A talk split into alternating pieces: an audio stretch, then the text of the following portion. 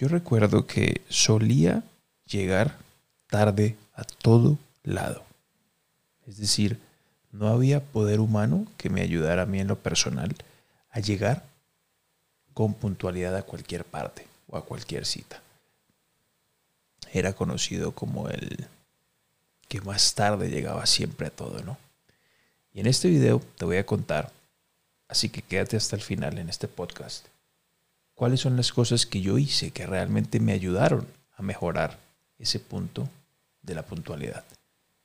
Hoy en día no suelo llegar tarde ni a ninguna cita, ni a ninguna reunión, absolutamente a nada. O sea, para mí, y es muy fácil para mí eso, ¿no? Cumplirlo. Ya no es un esfuerzo. Voy a contarles qué fue específicamente lo que a mí me ayudó a llegar ahí a esa condición, ¿no? ¿Vale? Así que usted termina este video o este podcast y por lo menos tiene esos tres o cuatro puntos que yo pude implementar para mejorar esa, esa condición específica. Y en, lo, y en lo principal, el punto principal que a mí me ayudó fue el de colocar temporizadores. Los celulares, en donde sea un cronómetro, pero los temporizadores que tienen como una especie de alarma. Colocarlos eh, a las horas puntuales en las que yo tenía que hacer algo específico tenía una reunión, tipo recordatorios, pero que me sonara y me sonara. Y ponía muchos, ponía dos o ponía tres, unas 30 o 40 minutos antes de lo que tenía que hacer.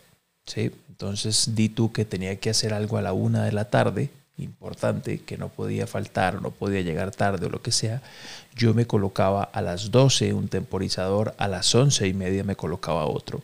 Y así yo ya me iba programando, organizando mentalmente de que a esa hora tenía un compromiso y ya la mente como que se iba organizando para ese momento específico. Otro de los puntos que a mí me ayudó muchísimo es pronosticar las cosas con tiempo. Es decir, si yo sé que tengo una reunión a las 2 de la tarde y por X o Y razón tengo que desplazarme y si vivo en esta ciudad específica donde hay mucho tráfico, pues hago un cálculo aproximado y ese cálculo aproximado lo duplico.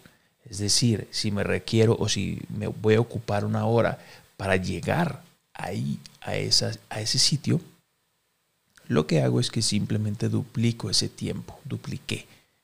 Entonces me programaba con dos horas de anticipación y me empezaba a listar con dos horas de, anticipación.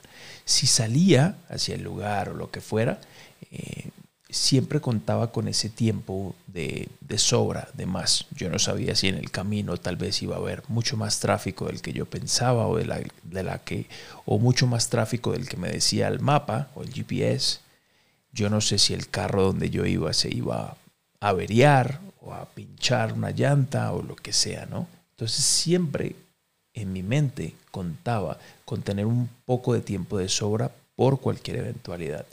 Eso a mí en lo personal me ayudó muchísimo a manejar el tema de la puntualidad. ¿Listo? Siguiente punto, mis amigos. Eso es una decisión. El tema de ser puntual es es una decisión, no es de que, no es de que quiero ser puntual, ¿no? Eh, sí, tienes que tomar la decisión. Yo tomé la decisión y yo dije, no más. la puntualidad es sinónimo de profesionalismo, la puntualidad es sinónimo, empecé a aclarar eso, ¿no? La puntualidad es sinónimo de profesionalismo, de una persona que respeta el tiempo de los demás, la puntualidad es sinónimo de orden, de conciencia, y es muy bien vista en los negocios y en cualquier área de la vida. O sea, es una habilidad clave si usted quiere que sus negocios, sus relaciones o lo que sea funcione, ¿no? Básicamente eso fue, chicos, lo que a mí me ha ayudado a implementar eso. Siempre tengo en mente cada uno de los puntos que les acabo de tocar, ¿no? Y piensen con ello, piensen con ello. La puntualidad se resume como llegar a tiempo o con el tiempo suficiente a cada cita y no hacer esperar al grupo de personas o a la persona con la que has pactado esa cita, ¿no? Es así de simple. La puntualidad es supremamente importante para muchas personas, es muy mal vista. Hay muchas personas que manifiestan diferentes reacciones emocionales cuando tienen una cita y la persona con quien se citaron llega media hora después, cinco minutos después. Hay gente que de hecho no hace negocios simplemente por ese punto eh, y se enfadan muchísimo. Entonces, si tú estás en el mundo de los negocios, es una habilidad que sí o sí tienes que desarrollar y tienes que manejar. Tú eres quien controla el tiempo. Tú no puedes permitir que el tiempo te controle a ti. Es, todo lo contrario. Así que aplica estos puntos que te acabo de dar. Si te son de utilidad, súper.